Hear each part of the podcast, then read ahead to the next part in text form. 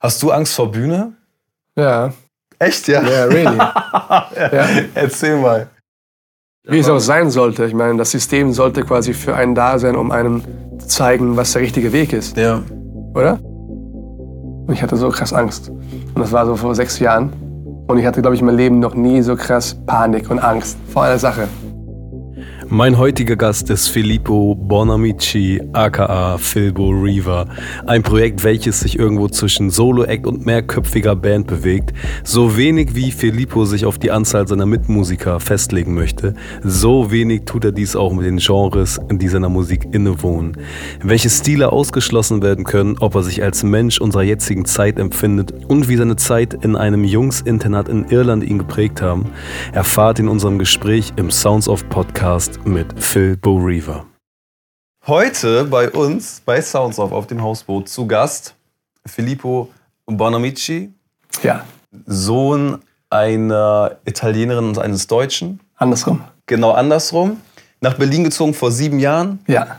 Ähm, mit deinem Kumpel Felix die Band oder das Projekt quasi ja. ähm, gegründet und seitdem unterwegs und überall von allen möglichen musikalischen Facetten Einflüsse genommen, habe ich das Gefühl. Ja, ich glaube, das gibt es heutzutage eher weniger, ne? irgendwas so in Kategorien zu schicken. Vielleicht sieht man das sogar bei fast jedem Musik Musikerinterview, wo Leute sagen, auf jeden Fall heutzutage, ah, ich glaube, man kann das ausschließen. Schließ mal aus. Schließ mal aus. Ja, schließ mal aus, was du nicht machst. Eher ausschließen, ja. ja. Ist vielleicht einfacher. Also, ich habe bis jetzt auf jeden Fall kein Metal gemacht. Mhm. Kein ich habe auf jeden Fall nicht gerappt, obwohl ich Rap liebe. Mhm. Das war's, das war's, glaube ich. ich. Techno? Glaube, Techno vielleicht ein bisschen. Also ich habe die Songs nicht released, aber ich produziere ab und zu zu Hause so als Joke und es gibt ein paar House-Techno-Tracks. Aus Joke? Aus Joke, so als Übung, als ah, Producing-Übung. Ja, okay, okay. Ja, Musik ja. soll auch Spaß machen. Mega, natürlich. Das ist das, das Ziel, zum, ja? ja das ist dass man für sich selber Spaß hat und irgendwie was lernt dabei. Okay. Ja, aber ich glaube, Metal und Rap habe ich bis jetzt noch nicht persönlich ausprobiert. Okay. Ja. Um das Intro noch mal ganz kurz äh, hier den kleinen Schlenker hinzubekommen. Also ein sehr, sehr vielseitiger, junger, talentierter Mann, ähm, dessen Name oder Projektnamen ich auch schon längere Zeit gehört habe. Umso mehr freue ich mich, dass du es hierher geschafft hast. Wir haben auch, glaube ich, ein, zwei Bekannte über Ecken, wie es auch so ist. Ne? Ja. Ne? Zwei Leute, die nach Berlin gezogen sind, da Musik machen, da schließt sich das nicht aus. Aber jetzt, bevor ich meinen eigenen Faden verliere, wo wir gerade bei dem Namen waren. Ja. Philbo Reaver. Ich finde Riva irgendwie geiler, aber ich sage auch gern Reaver. Wie sagst du es denn selber? Ich sag Philbo Reaver. Okay. Philbo aber man kann Philbo Reaver sagen, Philbo River, wie man möchte. Das all free. all free. ah, das ist gut. Ja, really. Das, das ist schon mal geil. Ja. Ähm, hat der eine Bedeutung oder woher kommt der Name? Also die Kurzfassung ist, dass als ich äh, ganz am Anfang meiner Karriere vor fünf, sechs Jahren überlegt habe, was zu starten, wollte ich auf jeden Fall nicht meinen echten bürgerlichen Namen benutzen. Und ich hatte, ich habe immer Listen geführt äh, mit Pseudonymen, mit so Namen, die ich nice fand, falls man irgendwas mal machen möchte. Mhm. Und da waren immer so Nachnamen gespeichert wie Luna, Riva, auf jeden Fall italoamerikanische klingende Nachnamen, die ein bisschen so von der Art wie Al Pacino, mhm. Lana Del Rey klingen. Also irgendwie mhm warm und südländisch, aber es ist trotzdem noch vieles offen. Mhm. Und mein Name ist ja Filippo Bonamici, daher Philbo. Mhm. Und Riva war einfach nur das dritte, was ich haben wollte. Ich fand immer drei Namen nice als zwei, weil sich besser aus mit Phil Riva. Mhm. Und dann kam Riva einfach, habe ich dann irgendwann ausgewählt, statt irgendwas anderes. Einfach so. Was, aber hat es eine Bedeutung? Äh, Riva, Riva heißt auf Italienisch ähm, Küste, glaube ich. La Riva del Mare, die Küste. Okay. Ah. Ja, aber das war jetzt nicht wirklich so der Grund. Du kommst jetzt nicht aus einer Küstenregion? Nee, ich komme aus Rom, also das ist schon an der Küste. Ja, okay. Aus Italien, aus Rom. Ja. Aber es war jetzt nicht unbedingt damit verbunden, es ging eher um den Sound und um, um wie das Board aussieht. Okay. Ja.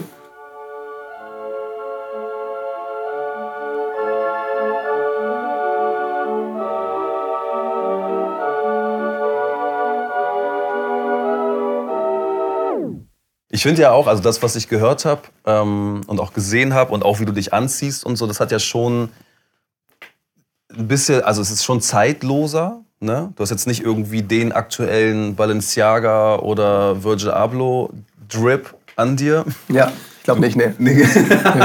Lass mal gucken. Ähm, nee, und.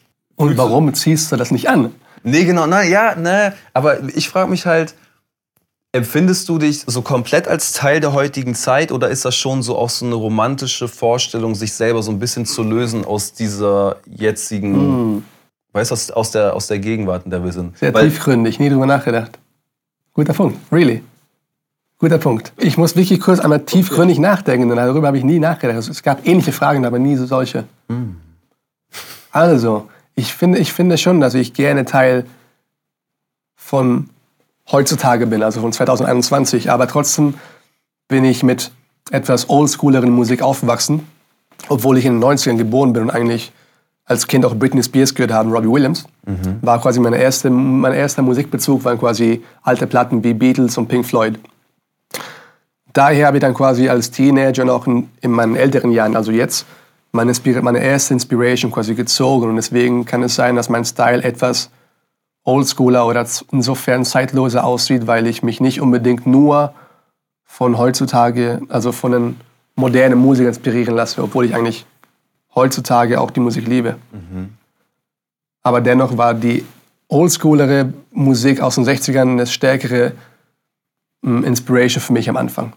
Aber ich glaube, das Switch und das, das ändert sich auch heutzutage immer mehr bei mir persönlich. Also ich lerne auch immer mehr die neue Musik zu lieben und entdecke so viel Musik. Ich glaube, jeder entdeckt so viel Musik heutzutage. Es gibt fast zu viel Musik. eigentlich ja. Ja. ja, ja. So ein Süßigkeitenladen und Ja. ich finde es auch geiler, in so eine, Tank, eine Tanke zu kommen oder in so einen Kiosk und die haben so fünf Sachen gefühlt und dann ist es so, okay, das ist einfach, weil ich weiß, von Ja. den fünf, das mag ich am liebsten da habe ich jetzt gerade Bock drauf und das andere ist halt so, du gehst halt so richtig so einen riesen Supermarkt und also ich stehe teilweise, wenn es so um Süßigkeiten geht, stehe ich wirklich, wie so, das muss auch für Leute, die an mir vorbeigehen, völlig absurd aussehen, wie halt so ein Typ in meinem Alter, wie so ein Kind da steht und einfach so, oh Gott, was nehme ich? Schon schwer. Und so ist die Mucke auch ein bisschen. Deshalb, ich, ich, reduzi also ich reduziere mich auch ein bisschen beim Hören. So, wenn Leute mir neue Sachen schicken, dann überlege ich vorher wirklich, habe ich jetzt Bock, so eine neue Tür zu öffnen. Was so ein bisschen ignorant klingt, aber ich will mich auch selber Ja. schützen vor so einem Overkill. Ja, ja, definitiv. Ich meine, ich- das müssen wir, glaube ich, gar nicht erwähnen, dass man dank Streaming, was auch ein Riesenglück ist, trotzdem ein bisschen over, überflutet ist. Überflutet? Ja, überflutet ja, ist. überflutet. Aber es hat seine Pros und Kontras, ne? Genau. Aber ja. Ja, ja. Ich frage nur diese Frage, weil ich kenne auch Bands ähm, und Künstler, zum Beispiel Octalogue oder so, ne, die ja auch dann stark in dieser 70s ähm, äh, Ebene sich quasi befinden und den Sound auch so in diese Richtung machen und auch noch einige andere. Und es gibt manche, wo ich das Gefühl habe, die wollen, die, die wären wirklich am liebsten in dieser Zeit. Okay, die wollen quasi, die sind das und wollen quasi das auch erleben und dort Ja, sein. die, genau, die fahren auch das Auto, ne, die haben irgendein Auto aus irgendwie Ja. den 79er, irgendwas so und ähm, gar nicht auf Krampf, sondern die sind halt so verliebt in, in die Vorstellung dieser Zeit und die ist ja auch sehr romantisch in Erinnerung so, ne, und wie die Musik da entstanden ist und Mhm. Ja. so. Und es gibt andere Leute, da merkt man schon, mh, die sind das vom Gefühl, aber die nehmen das auch gerne als so eine Art Kostüm, um sich zu schützen, leben eigentlich komplett in der Jetztzeit und finden es auch genauso wie du auch, auch cool und finden das halt cool als so eine Art Bühnencharakter oder, oder Künstlerding, sich so anzuziehen und irgendwie ein bisschen dieses, genau, Pink Floyd, Led Zeppelin, ähm, was auch immer, sich so ein bisschen da das zu trennen, also und die eine Privatperson von der anderen und dann so Octalook Ja. habe ich das Gefühl, die sind im Kopf auch irgendwie gefühlt eher in der Welt und die versuchen gar nicht zu trennen, die sind das dann auch Ja, so. Ja, wahrscheinlich schon. Deshalb frage ich nur, weil es gibt ja so unterschiedliche Ja, ähm, Sachen. Aber es ist auch total ohne, Be- ohne Wertung, weil ich finde es auch geil. Also ich, ich bin da auch für, für beide Seiten irgendwie offen, mir auch dann so Leute reinzufahren. Ähm, ja, Ich glaube, es gab eine Phase, wo ich am liebsten in der Zeit gelebt hätte, aber ich glaube mittlerweile, sag mal, welche das war. ich war so, vielleicht hatte ich habe gerade mit der Uni angefangen, also ich bin 28 jetzt, ich war Anfang, Anfang 20, glaube ich. Und als ich so wirklich so gedacht habe, ich will jetzt Musiker werden und das machen, äh, dann glaube ich, da gab es wirklich eine Phase, wo ich dachte, boah, ich würde so gerne in den Jahren leben, alles war besser. Ich glaube, jeder hat vielleicht eine Phase, wo er sich wünscht, in einer anderen Zeit gelebt zu haben, keine Ahnung. Aber das ist eigentlich nicht falsch, aber es ist schon schön, romantisch darüber nachzudenken, dass es in der Vergangenheit besser war, aber wir sind ja keine richtige Zeugen von der Vergangenheit. Wir können nur lesen und von Leuten Geschichten hören, aber ah, es gibt einen sehr guten Film, apropos Kino, Midnight in Paris falls Ja. jemand das kennt, wo es auch darüber geht, dass die Leute im Film versuchen, in der Vergangenheit zu- reisen und die checken das auch und gehen zurück, aber in der Vergangenheit treffen die immer Leute, die auch da leben und sagen, nee, ich würde nicht in den 20ern leben, ich würde gerne in den 1800ern leben. Stimmt, und immer ja. zurück. Und Owen Wilson kommt dann quasi in die Gegenwart zurück und merkt, eigentlich muss ich hier sein, denn ich bin hier.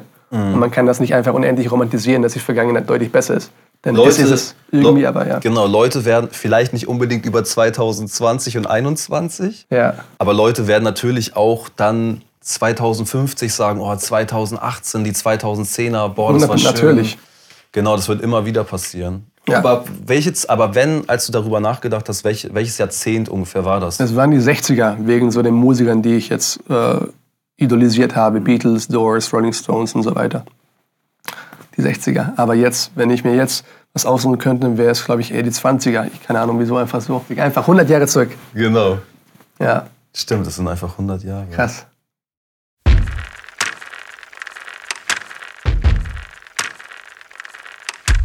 Babylon, Babylon, Better days will come again. Better days will come again. Du bist ja auf Instagram auch okay aktiv. Mhm. Ne, so. Ja, Das ist ja eine Art von, so wie du es ja auch machst, ist ja auch wie eine Art von digitaler Kunst oder ich sag mal Ausstellung. Du hast auch so eine bei Instagram so eine Art Rubrik von wegen Philbo Reaver Presents und dann kommen halt irgendwie ähm, Bilder, also auch Landschaftsbilder und Ja. sowas. Kannst du dich damit sehr gut anfreunden oder bist du schon noch eher jemand, der das Analoge braucht, der ein Bild sehen, anfassen können muss, eine Platte in die Hand nehmen? ich bin auch, glaube ich, da genau halbe halbe, also 50-50.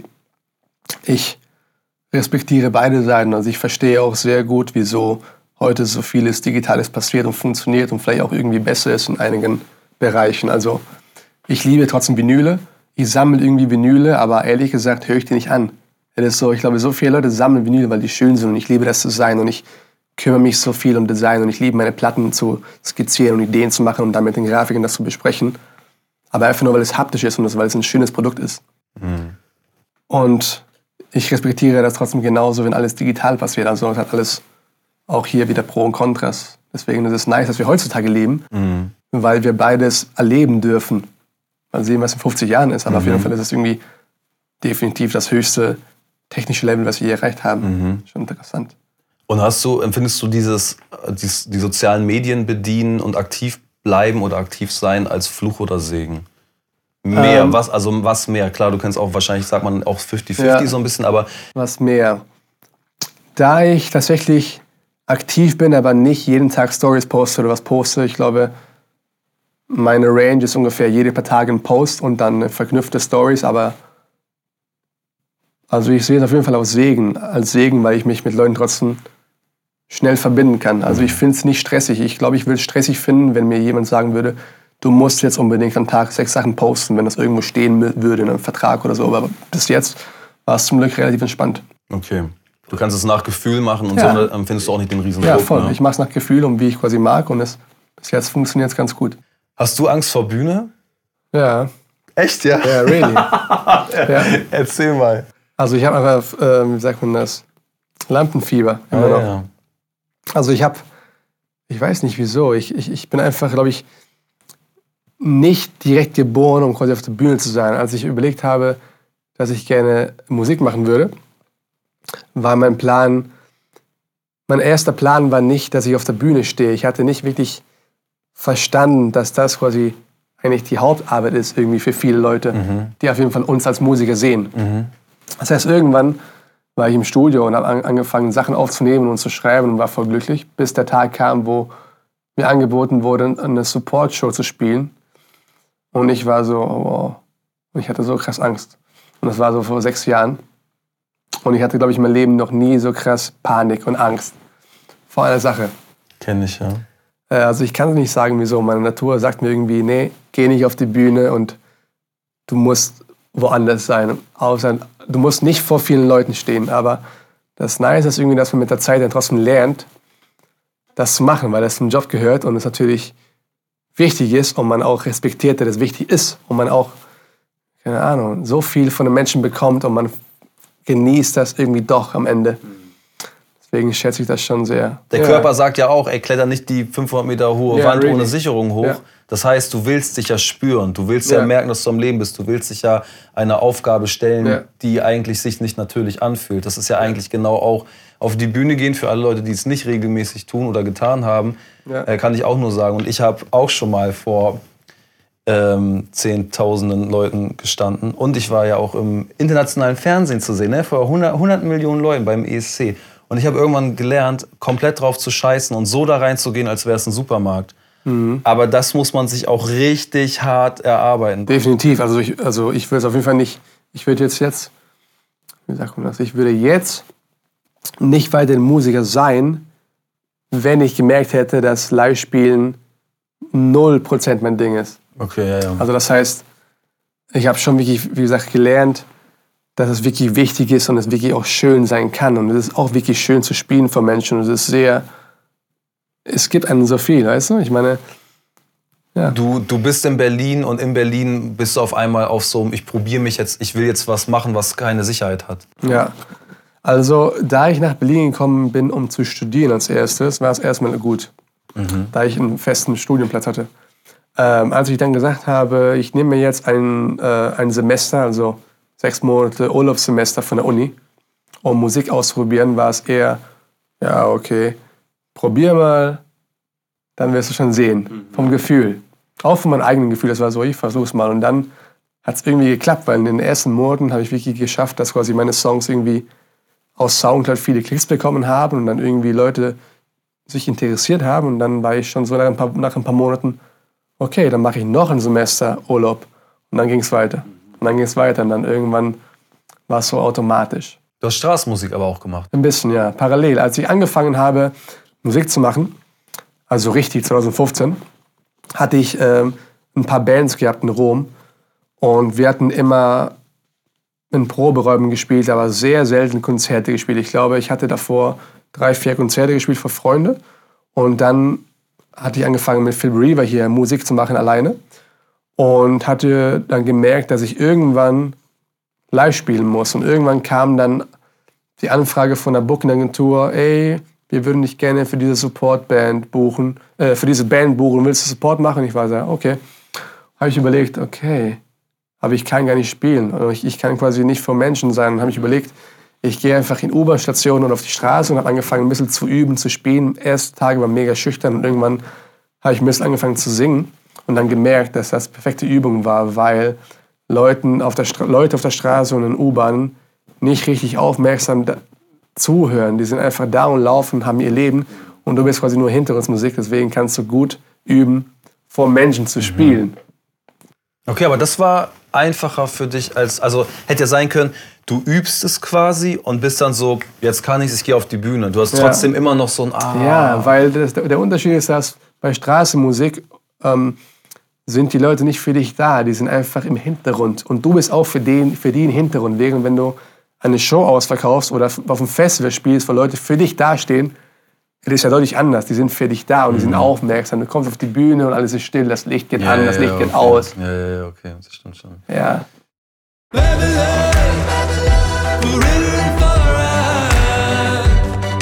Better days will come again. Better days will come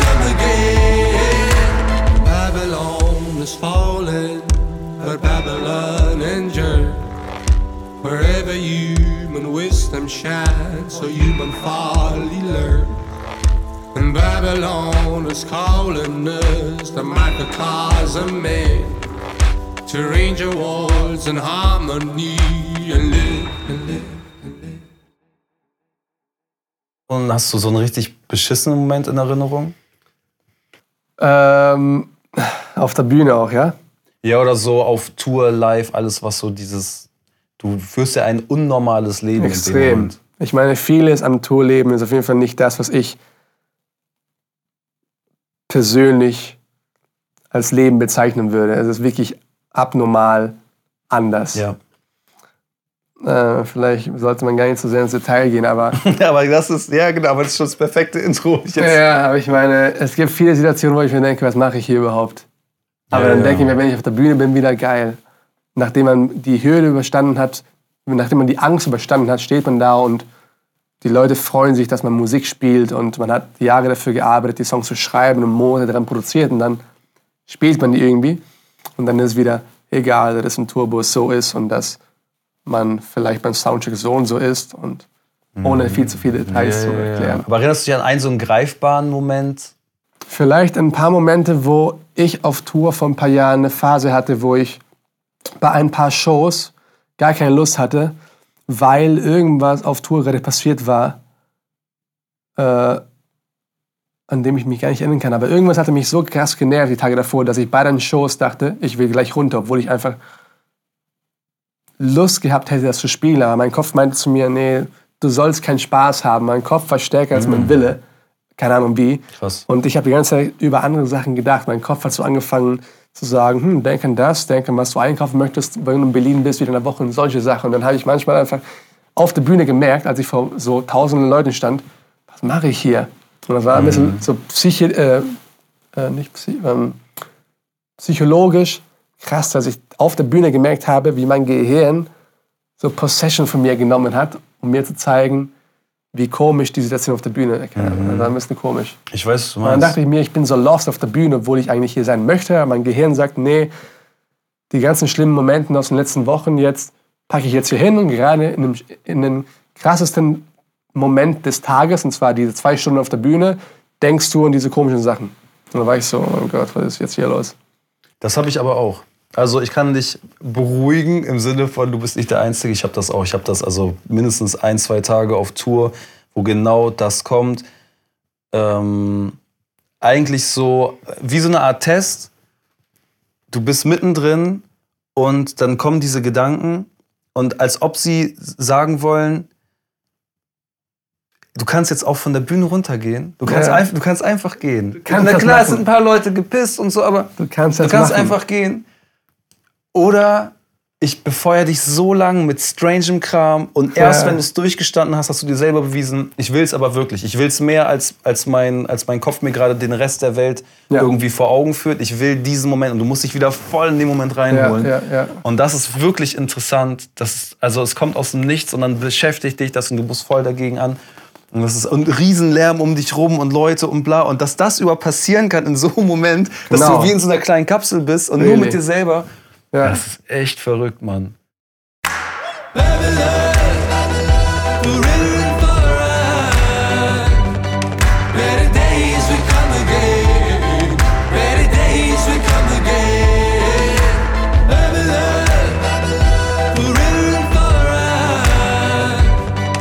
Better days will come again.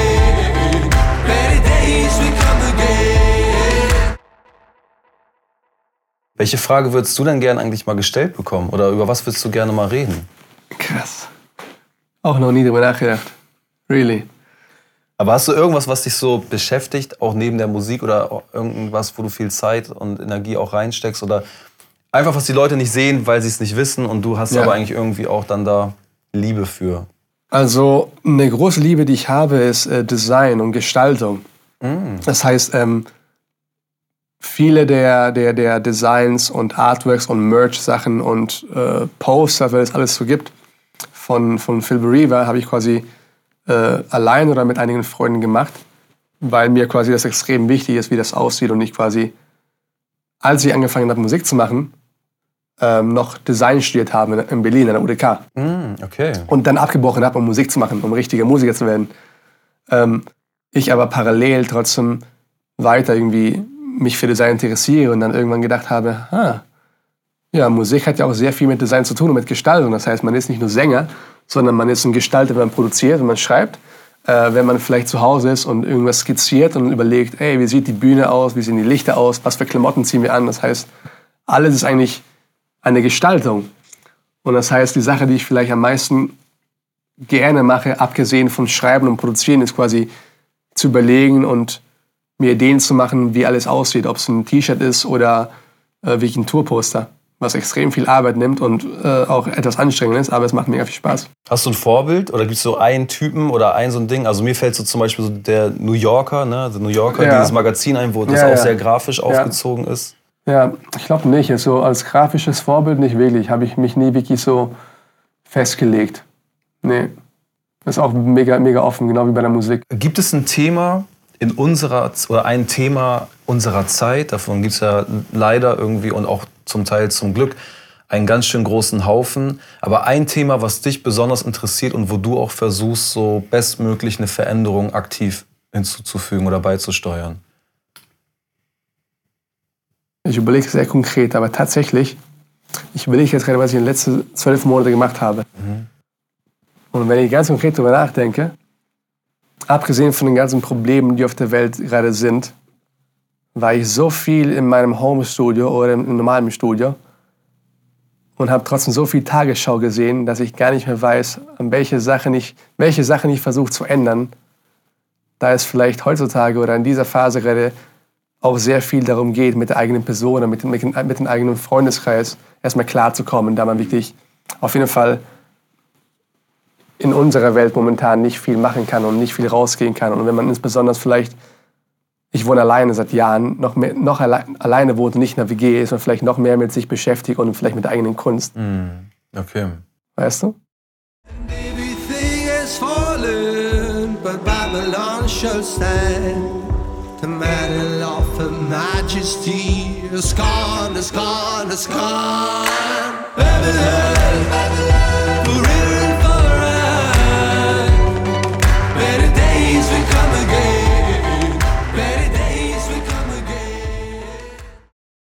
Bevor du nach Berlin gekommen bist, um zu studieren, du warst auch eine Zeit lang ähm, in Irland auf dem Internat, ne? Ja, Wie ja. kam das?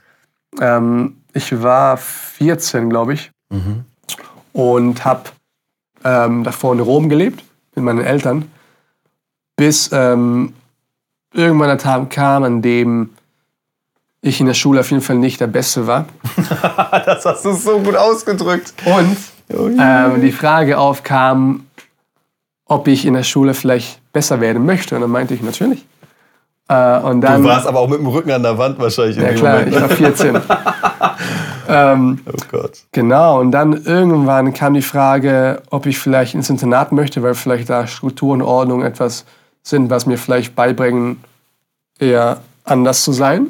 Und ich fand es tatsächlich mega interessant, weil ich mega Beatles-Fan war und Harry Potter-Fan und die zwei Sachen verbunden. Er- Erstens British ja. oder Irisch, auf jeden Fall. Ähm, Auf der Insel, ja. ja.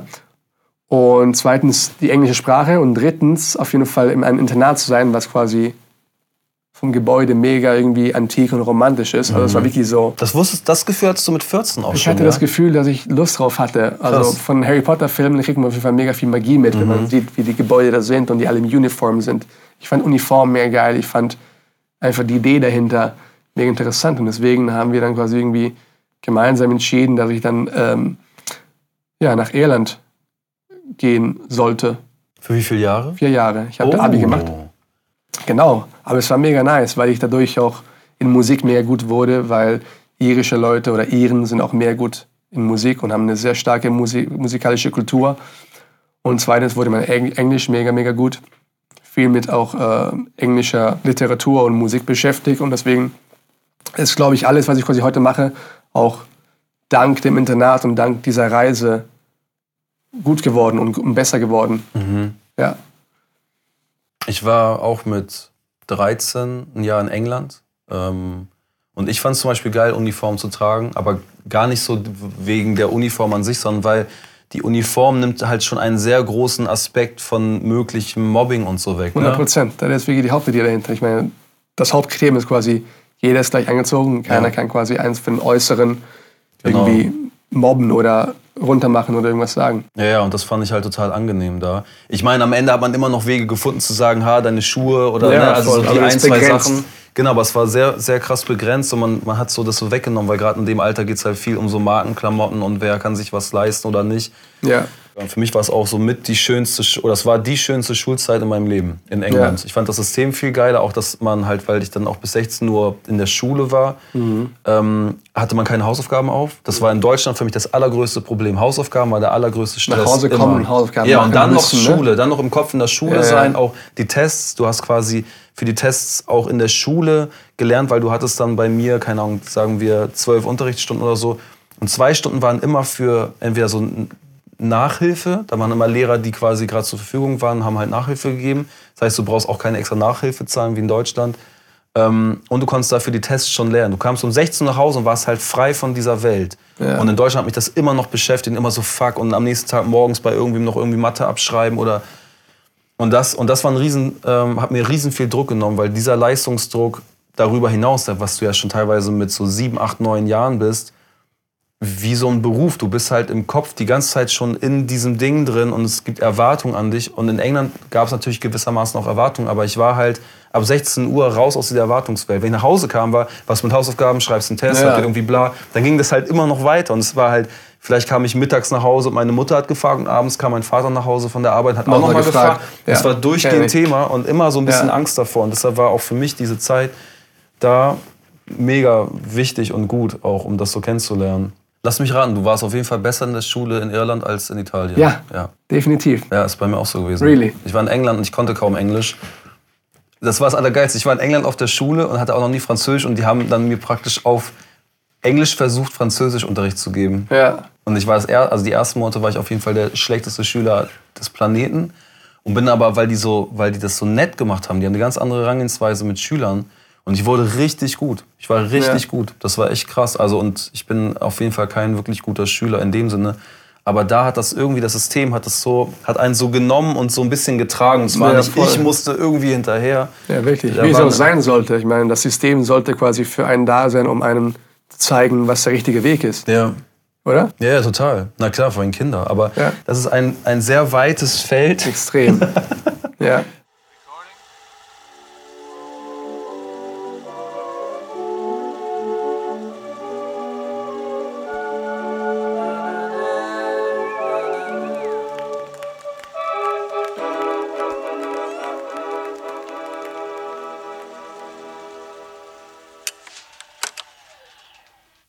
Was hat dir in Irland am meisten gefehlt, was Italien anging? Äh, das Wetter. Hm, ja, 100 Prozent. Also man hat sich auch gewöhnt, dass es in Irland jeden Tag irgendwie regnet und 800 km/h Wind ist. Bei deiner Handfolge auch. Ja. Genau. Und äh, ja, man muss sich dann gewöhnen. Aber ich meine wirklich, das, das Wetter und das Essen. Ich meine, das Internatessen war nicht das Beste. Man ist in einem Männerinternat mit ähm, Lehrern und Mönchen und irische Essenskultur. Ich will jetzt nichts Böses dagegen sagen, aber verglichen mit der italienischen ist sie etwas ähm, neutraler. Ja. Ich Ey, ey, alles gut. Ich Ich liebe Kartoffeln, aber zu viele Kartoffeln ohne Salz sind nicht so gut. Aber ja. Da, ich, also okay, deine Lieblingsküche, ne, wenn, also es ist auch die Ja. italienische wahrscheinlich. Ja, ne? definitiv. Ey, für mich auch. Es Ja. ist wirklich, also egal was, aber so, ey, was, also was ähm, die Italiener oder damals Römer oder wer auch immer in der Region gewohnt hat, also aus diesem kleinen Stiefel, nenne ich es Mhm. mal, ist einfach, also ich bin jedes Mal wieder begeistert. Was da auch nicht nur irgendwie, okay, die haben dieses, die haben diese Hauptgerichte einigermaßen Ja. raus. Nein, die haben die Vorspeisen raus, die haben die Hauptgerichte raus und die haben vor, Alles. vor allen Dingen haben die halt die Desserts, also von Ja. Eiscreme, Tiramisu und alles, was da ist halt so krass. Also, oh Gott, ich habe auch Hunger jetzt, wo wir drüber reden, aber ich verstehe das. Also, wenn Ja, ich aus ja, ja. Italien käme und ich würde egal woanders hin in der Welt gehen, würde ich wahrscheinlich auch sagen, so, okay, das, das Wetter und auf jeden Fall die, die Küche. Ja. Hast du so eine Oma, die so richtig. Ja, das hatte die, ich. Die so ein eigenes, die so ein eigenes Buch hätte schreiben können mit den. Rezepten und so. Really. Wow. Ja. So gut. Leider nicht mehr da, aber es war so eine schöne Zeit, als man jung war und die Oma alles gemacht hat. Aber ja, Ja. auch eine sehr la- lange Geschichte, aber Ja, es war ja. schön. Ja. Essen ist so schön. Ja, ja, meine Oma war auch, also das, das, was es an deutscher Küche gibt, was mir schmeckt, war meine Oma auch so, ey, die hätte einfach ein Restaurant aufmachen können. Das wäre, also so, Ja, Omis sind eh die Besten. extrem. Was ich gar nicht auf dem Schirm hatte, ähm, dass du in Italien dann ja auch dann schon irgendwie auch ein anerkannter Musiker bist dann wahrscheinlich, ne? Also wenn du im Radio läufst. Ja, ich würde sagen, es ist immer schwer, sich selber zu bezeichnen, wie man in Ländern Okay, aber du wirst da wahrgenommen, weil es Ja. gibt auch Leute, die kommen halt dann Voll. nach Berlin und sind Ja. dann aber auch wirklich ganz viel in Deutschland, Österreich, Ja. Schweiz unterwegs. Ob du Englisch denkst oder nicht, da gibt es halt schon welche von. Deshalb ist es natürlich interessant zu sehen, kannst du ein anderes Land ziehen und trotzdem dein eigenes Land wieder erreichen oder das, wo du ursprünglich herkommst. Ja, zum Glück, ja. Zum Glück waren die Shows immer gut und äh, Also alles, was wir dort machen, läuft immer gut. Man kann immer noch mehr erreichen und es kann besser werden, aber das ist quasi noch das Ziel für die Zukunft. Wie, war denn, wie ist denn das für dich gewesen, die erste Show in Rom zu spielen? Mega schön. Wirklich. Ich meine, es war fast zu aufregend, weil die Hälfte des Clubs, es war ein sehr kleiner Club, es war ganz am Anfang. Es waren so ein paar Hunderte, aber die Hälfte war wirklich so Familie, Freunde. Und es war echt, für mich jetzt mit, mit Lampenfieber war es etwas beängstigend. Aber es war sehr schön. Ich meine, danach, abgesehen vom Catering, was es in Italien gibt, wieder zum Thema zum Essen, Ja. dann danach zu wissen, dass man mit Freunden irgendwie was trinken kann und einfach rausgeht und man ist quasi in der Stadt in Rom. Schon, wo man aufgewachsen ist, ist schon ein sehr schönes Gefühl.